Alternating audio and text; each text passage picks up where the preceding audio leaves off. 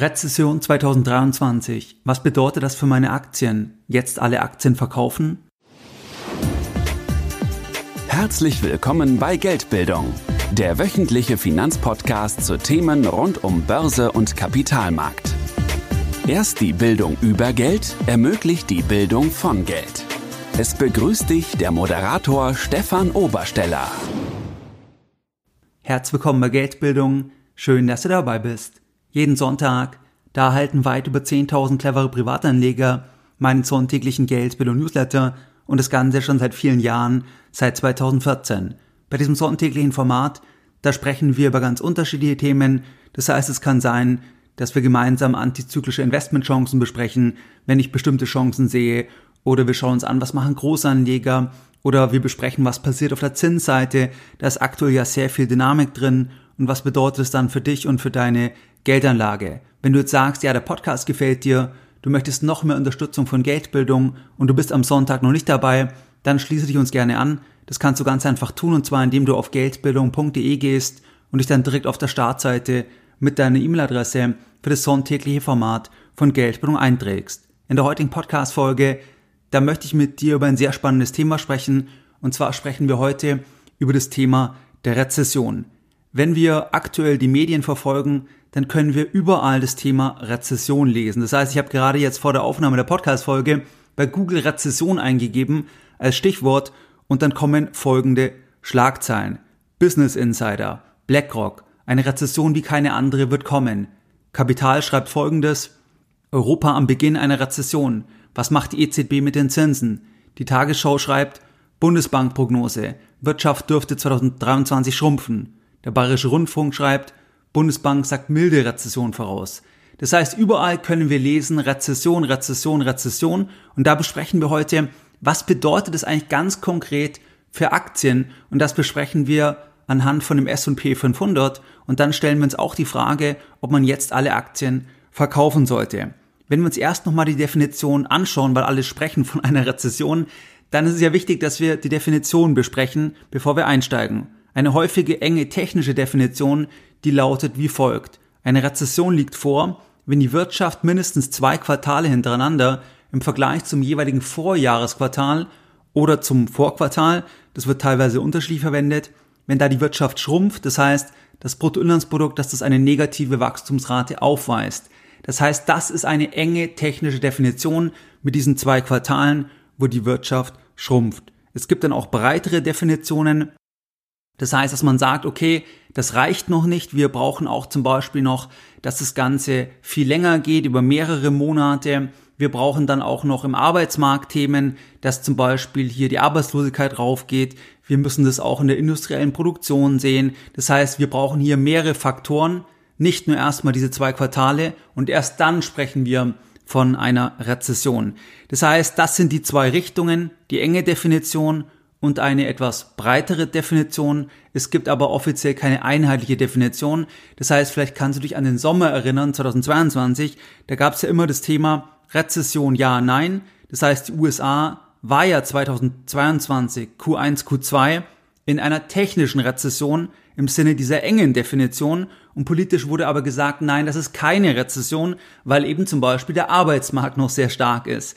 Das heißt, da siehst du, dass natürlich auch die Politik sehr ungern nur diesen Begriff in den Mund nimmt, weil das heißt ja schrumpfen, das heißt, dass es schwieriger wird, das heißt, da möchte man einfach nicht dieses Wording verwenden und das hatten wir im Sommer gesehen, dass man dann einfach versucht, es noch breiter zu fassen. Natürlich manchmal kommt man da nicht drum herum, wenn es ganz offensichtlich ist, zum Beispiel Finanzkrise, Dotcom-Krise, da konnte man natürlich dann nicht mehr sagen, das ist keine Rezession, aber du siehst hier, dass das nicht ganz einheitlich und nicht ganz eindeutig definiert ist, aber das sind die zwei Richtungen. Bei einer Rezession, da geht es also um den Rückgang der wirtschaftlichen Aktivität. Und die wirtschaftliche Aktivität, die wird über das Bruttoinlandsprodukt gemessen. Da gibt es auch bestimmte Schwachstellen, zum Beispiel, dass das Bruttoinlandsprodukt, das misst jetzt zum Beispiel nicht ehrenamtliche Tätigkeiten. Oder wenn zum Beispiel wir irgendwelche Luftfilter benötigen, wenn die Luft extrem schlecht ist, dann ist es ja eigentlich kein Vorteil, aber das erhöht dann wiederum das Bruttoinlandsprodukt. Oder auch wenn zum Beispiel ein Unfall passiert, dann erhöht es auch das Bruttoinlandsprodukt, obwohl es ja jetzt nicht vorteilhaft ist. Das heißt also, das Bruttoinlandsprodukt hat auch Schwächen ist aber hier das Kriterium, um zu sagen, wächst die Wirtschaft, ja oder nein. Da brauche ich ja irgendwo einen Faktor, wie ich das Ganze dann messen kann. Jetzt rechnen also sehr viele mit einer Rezession 2023. Ich hatte eingangs bereits einige Überschriften zitiert. Das heißt zum Beispiel, die Bundesbank sagt, dass sie im Falle jetzt von Deutschland, dass sie dort mit einem Rückgang vom Bruttoinlandsprodukt rechnen in 2023 von 0,5 Prozent. Bei BlackRock, da gab es jetzt ganz aktuell den Marktausblick.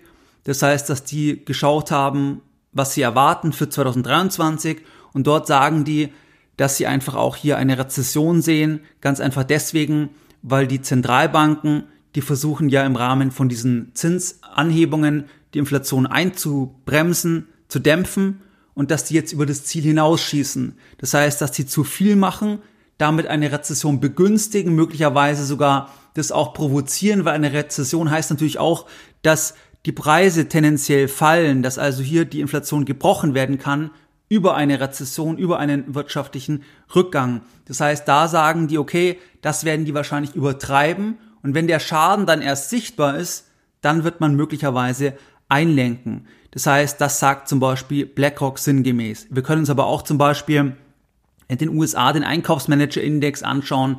Das ist auch ein Thema, wo wir Rezession sehen als mögliche Ableitung. Wir können uns zum Beispiel die Sparraten in den USA anschauen, dann sehen wir, dass die massiv runtergekommen sind. Auch das kann ein Anzeichen sein oder ganz populär, was auch stark in den Medien war zuletzt.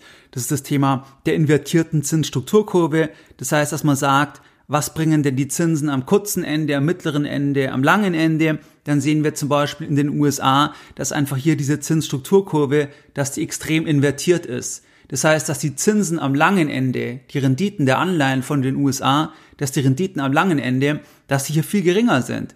Beispielsweise die 30-Jährigen, die rentieren aktuell bei 3,59 Prozent. Das heißt, wenn du den USA für 30 Jahre Geld leist, dann lockst du dir eine Rendite bis zur Endfälligkeit ein pro Jahr von 3,59 Prozent. Und wenn du jetzt ans kurze Ende gehst, dann bist du dort bei 4,6 Prozent, 4,7 Prozent bei sechs Monate. Also dann auf Jahresebene auch betrachtet. Das heißt, am kurzen Ende, da ist die Rendite um einen Prozent, um ein Prozent höher im Vergleich zum langen Ende. Das ist diese Invertierung. Das heißt also, dass das lange Ende ausdrückt, dass die Inflation gebrochen wird, dass das lange Ende ausdrückt, dass die, dass das Wachstum gering ist, dass es vielleicht sogar negativ ist. Das heißt, das war in der Vergangenheit einfach auch ein Rezessionssignal, dass es also ein vorlaufender Parameter ist, der das bereits anzeigt. Und hier schreit einfach der Anleihenmarkt Rezession. Das können wir in den USA sehen und das sehen wir jetzt auch deutlich in Deutschland. Das heißt, hier sind wir zum Beispiel auch dass wenn wir ans lange Ende gehen, 30 Jahre wieder, dann sind wir dort bei 1,94 Prozent bei deutschen Staatsanleihen und am kurzen Ende, da sind wir bei 2,4 Prozent. Das heißt also, hier haben wir eine Differenz von 0,506. Das heißt, auch hier ist jetzt die Zinsstrukturkurve deutlich invertiert. Das heißt, auch hier ruft der deutsche Anleihenmarkt, der ruft auch Rezession. Das heißt, wir haben zahlreiche Parameter, wo wir sehen, okay, das Ganze, das riecht nach Rezession. Auch wenn wir uns zum Beispiel die Bauwirtschaft anschauen, ist ja auch ganz wichtig für, für das Wirtschaftswachstum, weil es einfach ein großer Anteil ist vom Bruttoinlandsprodukt, dann sehen wir dort ja auch, dass wir hier einfach eine gewisse Bremse haben, was sich dann auch in den Zahlen ausdrücken könnte, einfach in den folgenden Quartalen. Das heißt, das ist das Thema Rezession, die Signale und jetzt die Frage, welchen Zusammenhang gibt es zwischen Aktien und einer Rezession? Eine Rezession, das ist ja ein Rückgang der Wirtschaftsleistung. Das heißt, dass aggregiert die Unternehmen weniger Umsatz und Gewinn machen. Wenn wir jetzt eine Aktie haben, wenn wir einen ETF haben, wo dann viele Aktien enthalten sind, dann sind wir ja an der Wirtschaft beteiligt und zwar an jenem Teil der Wirtschaft, was eben an der Börse gelistet ist. Das ist ja nur ein kleiner Teil. Aber insgesamt bedeutet Rezession, Gewinne gehen runter, Umsätze gehen runter, aggregiert. Wenn wir das Ganze jetzt anschauen anhand von dem S&P 500, dann sind dort zum Beispiel im Rahmen der letzten elf Rezessionen, da sind die Gewinne je Anteil um durchschnittlich 23,6 Prozent zurückgegangen. Das heißt, das bedeutet, dass dann einfach hier sich auch zum Beispiel das KGV verändert vom S&P 500. Und wenn ich jetzt davon spreche, dass ich sage, Gewinne je Anteil in Bezug auf den S&P 500, dann heißt es einfach, dass dann die Gewinne von den Unternehmen, zum Beispiel Apple ist ja im S&P 500, Microsoft, Amazon, Alphabet, Berkshire und so weiter, dass diese Gewinne gemäß dem Anteil von der Gesellschaft dann einfließen in diese Zahl. Das heißt, Apple hat zum Beispiel einen Anteil von etwas über 6%, Microsoft von circa 5,6% und dann fließt entsprechend das dann in den Gewinn je Anteil beim S&P 500 ein. Und hier war es eben so, dass das dann zurückgegangen ist um 23,6% Das heißt, dass dann zum Beispiel Apple gesagt hat, halt, wir müssen eine Gewinnwarnung rausgeben, wir verdienen weniger, weil eben es der Wirtschaft schlecht geht. Wir sind in einer Rezession. Und dann reduzieren sie eben die Gewinnerwartungen, die Gewinne je Aktie gehen runter bei Apple und dann infolgedessen natürlich auch entsprechend der Gewichtung dann die Gewinne je Anteil auf Basis von dem S&P 500. Das heißt durchschnittlich 23,6 Prozent. Es gab auch natürlich dann Ausreißer, wie zum Beispiel die Finanzkrise, da sind die Gewinne dann um 50 Prozent runtergegangen. Das heißt, die Gewinne je Anteil beim S&P 500, die sind um 50 Prozent runtergegangen im Rahmen von dieser Rezession. Das heißt also, das vielleicht zur Einordnung. Und wenn wir uns jetzt konkret die Situation Mitte Dezember 2022 anschauen, dann stellt sich ja jetzt die Frage, okay, wir haben jetzt einen Punktestand beim S&P 500. Wir haben eine Erwartung, was erwartet wird, was die Unternehmen im S&P 500 verdienen werden im nächsten Jahr, dann entsprechend auf Basis der jeweiligen Gewichtungen von den Firmen auch aggregiert dann eine Zahl, wo wir sagen, das ist dann der Gewinn, der dann je Anteil erwartet wird 2023. Und wenn wir uns das konkret anschauen, dann erwarten Analysten im Konsens für 2023 aktuell für den S&P 500 220 Dollar an Gewinn je Anteil.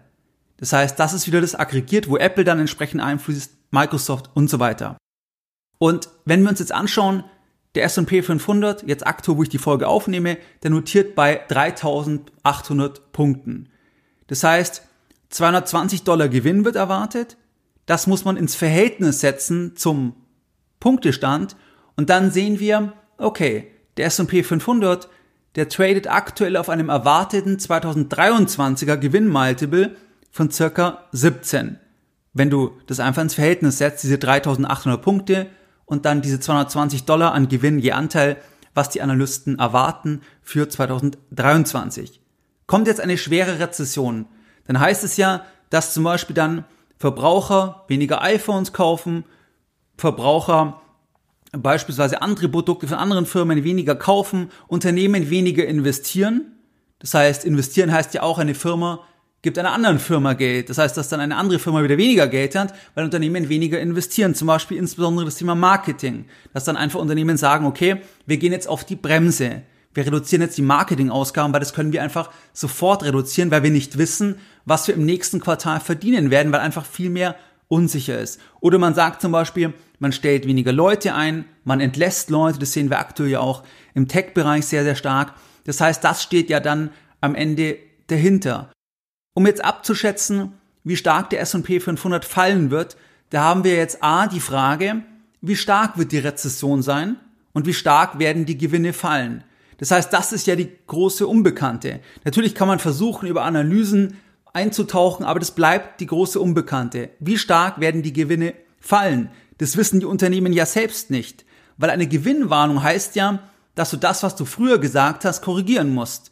Das heißt, wenn jede Firma immer genau wissen würde, was passieren wird, dann würde es keine Gewinnwarnung geben, weil dann würden Firmen sagen, das werden wir verdienen, weil wir genau wissen, was passieren wird. Aber Unternehmen auch wie Apple und andere Konzerne wissen ja auch nicht, was passiert in der Wirtschaft und deswegen gibt es Gewinnwarnungen, wenn eben plötzlich sich Parameter dramatisch verändern. Und deswegen ist es eben sehr, sehr schwierig abzuschätzen, jetzt kurzfristig, wie stark werden die Gewinne dann entsprechend 2023 fallen. Aber das ist Punkt eins. Und Punkt zwei ist dann die Frage, mit welchem Multiple bewertet der Markt dann diese Gewinne?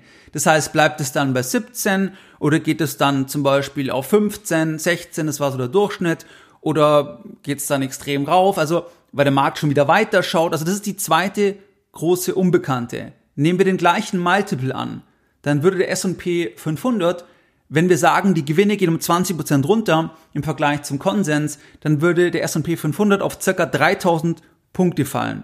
Das wäre dann vom Allzeithoch, das war ja im Oktober, also das letzte Allzeithoch, beziehungsweise pardon, nicht Allzeithoch, also das Allzeithoch war im Januar, im Oktober war der bisherige Tiefpunkt. Da haben wir dann einen Rückgang vom Allzeithoch, also vom Januar 22.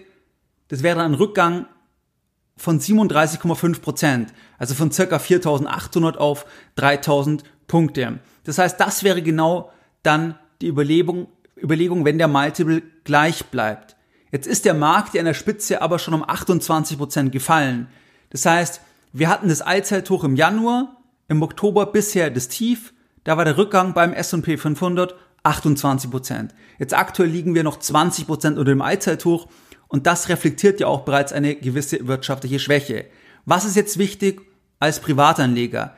Der erste Punkt, das ist das Thema, dass es extrem schwierig ist, die Wirtschaftsleistung abzuschätzen. Das heißt, was passiert im nächsten Quartal, was passiert im übernächsten Quartal, das ist extrem schwierig abzuschätzen. Also auch wenn wir uns die Parameter anschauen, zum Beispiel eben die Zinsstrukturkurve, den Einkaufsmanagerindex, die Bauwirtschaft, die Sparraten. Wenn wir uns all die Themen anschauen, dann müssen wir trotzdem demütig sein, dass es extrem schwierig ist abzuschätzen, was dann genau die Wirtschaftsleistung sein wird, wie sich die Wirtschaft entwickeln wird. Weil was ist die Wirtschaft?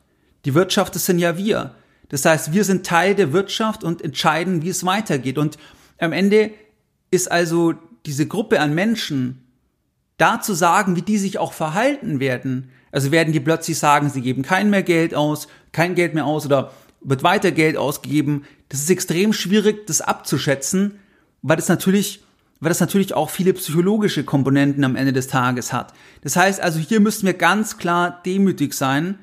Das ist ganz schwierig, das abzuschätzen. Es gibt hunderte Variablen, es gibt Wechselwirkungen, wie gesagt, auch die Psychologie spielt mit rein. Das heißt, auch wenn du jetzt von der Bundesbank das hörst oder von der EZB oder von der Bundesregierung oder von der OECD oder von wem auch immer, dann ist es extrem schwierig, das verlässlich abzuschätzen, was in der Wirtschaft passieren wird. Das wiederum ist aber ja auch die Voraussetzung, um dann zum Beispiel zu sagen, ist jetzt der Markt überbewertet, ja oder nein. Das ist mal der erste Punkt. Der zweite Punkt, die Definition und insbesondere auch dann der Übergang hin zu einer Rezession das ist bis zu einem gewissen Grad auch willkürlich. Wie gesagt, Q1, Q2 2022, da war die USA im Sinne einer engen technischen Definition bereits in einer Rezession. Da hat man sich politisch ein bisschen gewehrt und gesagt, nein, eben Arbeitsmarkt ist noch robust und so weiter. Aber das ist also ein bisschen so diese Definitionsfrage auch. Und was ja ganz spannend ist, Q1, Q2, technisch Rezession in den USA der Startpunkt von dem Bärenmarkt beim S&P 500, das ist ja der Januar. Also seit Januar fällt der Markt bis zum bisherigen Tief im Oktober um 28 Prozent. Das heißt also, okay, da war eine Rezession, der Markt ist gefallen, ist weiter gefallen, Q3 war positiv wieder, Q4 kommt ja noch die Zahl, also wie das vierte Quartal war, aber das ist auch ganz interessant. Also mal zu überlegen, okay, im Prinzip war ja eine Rezession schon da 2022. Was auch ein wichtiger Punkt ist, es gab selten eine Rezession, die mehr Marktteilnehmer erwarten. Das heißt, wenn man sich anschaut, was Ökonomen erwarten, dann, dann ist da wirklich einfach ein Konsens, dass 2023, dass wir dort eine Rezession haben werden. Das heißt, die meisten erwarten das ganz einfach. Und normalerweise, da kommt eine Rezession eher unerwartet. Das heißt, durch einen exogenen Schock, den man eben gerade nicht erwartet hat, der überrascht die Wirtschaft, die Wirtschaft bricht ein, die Börse reflektiert extrem schnell natürlich. Das ist aber eher unerwartet, zum Beispiel eben das Thema der Finanzkrise. Das ist ja nicht so, dass alle gesagt haben, ja, jetzt kommt die Finanzkrise. Jetzt wird dann genau das passieren, dass dann die Immobilienpreise fallen, das löst dann die Themen aus, weil dann eben diese verbrieften Produkte, die haben dann Banken und andere Investoren, dann haben wir eben eine, eine Finanzkrise, eine Bankenkrise, weil man nicht mehr weiß, wer hat was in den Büchern und dann wird es irgendwann auch eine Staatskrise. Also, das heißt, also Staatsschuldenkrise. Das heißt also, das ist ja eher etwas Unerwartetes. Und jetzt erwarten alle eine Rezession für 2023. Und das ist auch ein spannender Punkt. Das heißt nicht, dass es nicht so kommen kann, dass also eine Rezession kommt, aber einfach, dass es eher ungewöhnlich ist, dass sich alle so einig sind, dass eine Rezession kommen wird. Wenn wir uns jetzt die Börse anschauen, dann blickt die Börse erstmal grundsätzlich nach vorne. Das heißt, die Börse versucht zu diskontieren, was eben bekannt ist, versucht also die Zukunft ein Stück weit vorwegzunehmen. Und tendenziell ist es so, dass Bärenmärkte, dass die eben Rezessionen anführen. Das heißt, dass, dass die Börse schon fällt, obwohl die Wirtschaft eben noch ganz gut läuft und dann erst zum Beispiel ein, zwei, drei Quartale später, dass dort dann auch das Bruttoinlandsprodukt rückläufig ist, da ist dann die Rezession da und die Börse ist aber schon früher gefallen. Das heißt, das ist relativ häufig so gewesen und das ist einfach mal wichtig zu wissen, dass man also nicht wartet, bis im Prinzip dann die Quartalszahlen positiv sind, sondern die Börse ist da schon weiter, weil genauso auf der anderen Seite, da ist es auch so, dass die Börse, dass die auch aus dem Ganzen herausführt. Das heißt, dass der Bullenmarkt schon läuft, obwohl noch eine Rezession da ist. Das heißt, die Presse ist noch extrem schlecht, dass dann zum Beispiel geschrieben wird, die Arbeitslosigkeit ist hoch, alles ist extrem unsicher und die Börse steigt schon wieder, weil die Börse eben nach vorne schaut. Wenn wir 2022 anschauen, dann war im Prinzip das parallel in dem Sinne jetzt, weil Q1, Q2 war negativ in den USA und Startpunkt von dem Bärenmarkt war auch wirklich Q1. Wenn wir jetzt anschauen, okay, wir hatten jetzt das letzte Tief im Oktober 22. Seitdem ist jetzt der Markt ein bisschen raufgegangen, aber nicht so weit entfernt jetzt von dem Tiefpunkt, jetzt wo ich die Folge aufnehme vom, vom Oktober, das heißt aktuell sind wir 20 Prozent unter dem, ähm, unter dem, äh, unter dem Allzeithoch und wir waren mal in der Spitze eben 28 Prozent unter dem, unter dem Allzeithoch. Aber wenn wir uns das mal anschauen, dann, selbst wenn jetzt zum Beispiel Q1 und Q2 negativ wird, also wenn Q1 die Wirtschaft schrumpft in den USA und Q2 beispielsweise, dann könnte man auch sagen, Oktober war der Tiefpunkt und dann ist der Markt schon wieder ein bisschen am Steigen, dass das jetzt auch noch vom zeitlichen Abstand auch noch im Rahmen wäre, wenn wir die Vergangenheit anschauen. Das heißt, dass der Markt einfach mehrere Monate schon vorausschaut, dass zum Beispiel Q1, Q2 schlecht wird, Q3, Q4 wird wieder gut, also gemessen jetzt am BIP, die, die wirtschaftlichen Daten und die Börse hat halt im Oktober schon das eingearbeitet und geht dann schon tendenziell wieder rauf. Das heißt, das wäre absolut auch nicht jetzt komplett ungewöhnlich, wenn wir uns eben diese zeitliche Distanz anschauen in der Vergangenheit. Auf der anderen Seite muss man ganz klar natürlich sagen, wenn die Rezession wirklich schwerer wird als erwartet, dann können die Gewinne natürlich deutlich runtergehen. Das ist völlig klar. Das heißt, auch wenn wir uns hier die Daten anschauen, dann haben wir seit 1929 beim S&P 500, dann haben wir dort 23 Marktphasen gehabt mit einem Rückgang von über 20 Prozent beim S&P 500. Und aktuell ist es so, dass wir eben im Rahmen jetzt von diesem 23. Bärenmarkt, da hatten wir in der Spitze einen Rückgang von 28 Prozent. Und wenn wir dort jetzt reingehen, in der Vergangenheit, wenn wir einen Bärenmarkt mit Rezession hatten, dann war der Rückgang im Durchschnitt 42 Prozent. Das heißt also, wenn jetzt eine Rezession kommt, könnten wir sagen, okay, statistisch war es aber so, dass 22 Prozent der Markt runtergegangen ist. Wir hatten jetzt nur 28 Prozent das heißt, da würde ja dann noch sowas um den Bereich von 10, 14 Prozent fehlen. Aber natürlich ist auch das nur ein Anhaltspunkt. Das heißt, wenn wir das zusammenfassen, jetzt alle Aktien verkaufen, dann ist es jetzt als langfristiger Anleger, ist es jetzt eher keine sinnvolle Strategie, weil eben zum einen schon einiges eingepreist ist, zum anderen es eben extrem schwer ist, das Ganze zu timen. Was man machen kann, ist natürlich, dass man sagt, man reduziert, wenn man die Einschätzung hat, dass es so kommt. Aber man muss hier demütig sein. Aber das könnte man natürlich machen, dass man sagt, man baut jetzt Cash auf, wenn man zum Beispiel voll investiert ist, einfach um dann handlungsfähig zu sein, wenn eben dann doch die Lage wesentlich dramatischer wird, was niemand ausschließen kann. Aber zu sagen, man wartet jetzt komplett in Cash, weil die Rezession kommt, und dann kauft man dann zum Tag X, das ist extrem schwierig, weil eben es da auch kein klares Signal gibt.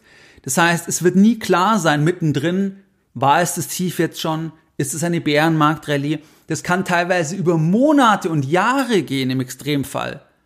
Dass man sagt, dass Marktteilnehmer sagen, sie trauen der Erholung nicht. Das heißt, da kommt noch was. Das heißt also, das ist extrem, extrem schwierig. Und wenn man dann eben abwartet, dann kann es halt sein, dass man dann im Prinzip nie wieder zu dem gegebenen Preis dann investieren kann. Deswegen ist es schon besser, investiert zu bleiben. Wenn man jetzt sehr pessimistisch ist, was man durchaus auch als Haltung haben kann, dann kann man halt sagen, man erhöht einfach die Cashquote.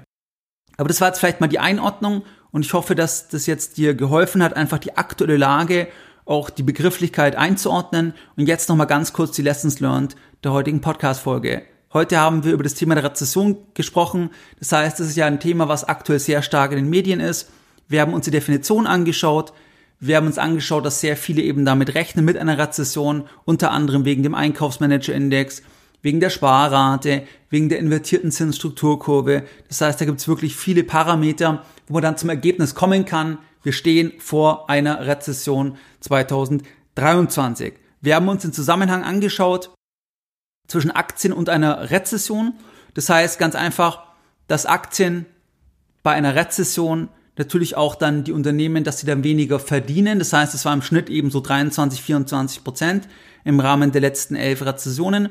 Und dann ist eben das Thema, ist es schon eingepreist, ja oder nein? Da kann man sich dann anschauen, was sind die Multiples und sich überlegen, wie stark wird es zurückgehen.